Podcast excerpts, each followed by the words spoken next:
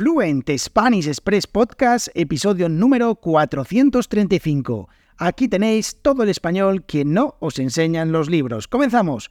Muy buenos días, bienvenidos, bienvenidas a un nuevo episodio de Fluent Spanish Express Podcast. Hoy es viernes 27 de octubre de 2023. Mi nombre es Diego Villanueva y como siempre os traigo todos los días, de lunes a viernes, un nuevo episodio del podcast más desafiante de español avanzado, sin adaptar la velocidad ni el vocabulario, sin guion, sin filtros, el español tal y como lo hablamos los nativos españoles. Y algunos podrán decir, bueno, pues esto es un guion. Bueno, pues no, no es un guion, que me lo sé de memoria y que lo digo de carrerilla y solo tengo que saber en qué día vivo. Hoy, viernes 27 de octubre de 2023. Y ya, con eso, pues tiro millas. Así que, ¿qué queréis que os diga? Bueno, el caso es que hoy se termina el último episodio de esta semana. Esta semana que la verdad es que ha ha estado bastante guay.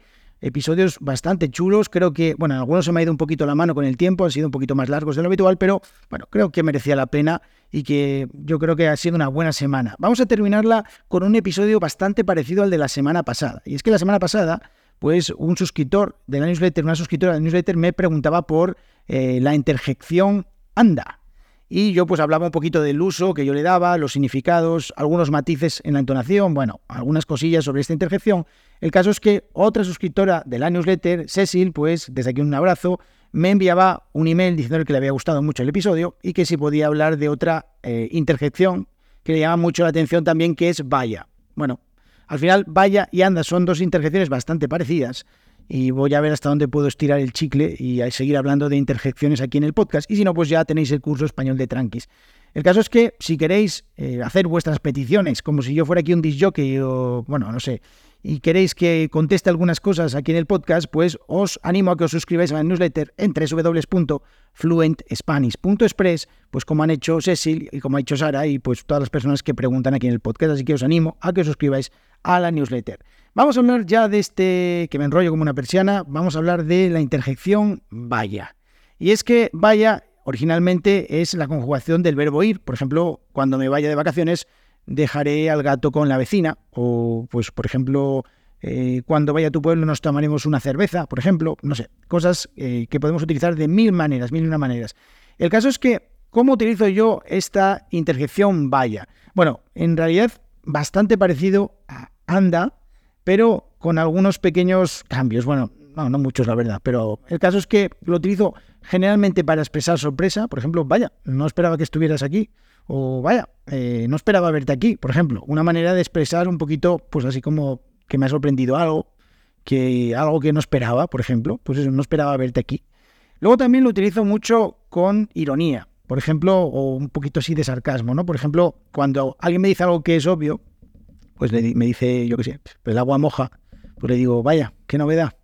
Bueno, pues eso, una manera un poquito de mostrar esta ironía o este sarcasmo, pues, mm, pues ¿qué me estás contando? ¿no? Pues vaya, ¿qué me estás contando? ¿Qué novedad? ¿Qué, que, el agua moja? En fin.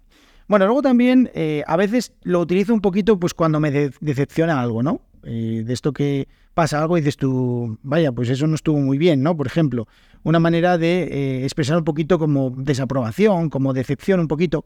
Y luego los dos usos que más me gustan eh, y los que creo que con los que más utilizo esta interjección es un poquito, pues cuando, expresas, cuando expresas un poquito de compasión o de empatía. Por ejemplo, pues vaya, lo siento. Eh, a mí me gusta mucho, y eso que no soy católico, decir vaya por Dios, ¿no? Vaya por Dios, lo siento mucho, ¿no? Es una manera un poquito de darle un poquito más de fuerza a ese vaya, lo siento, pues vaya por Dios, lo siento, ¿no? Es una, una manera un poco más expresiva de, de, decir de que lo sientes, ¿no? Vaya por Dios, lo siento mucho.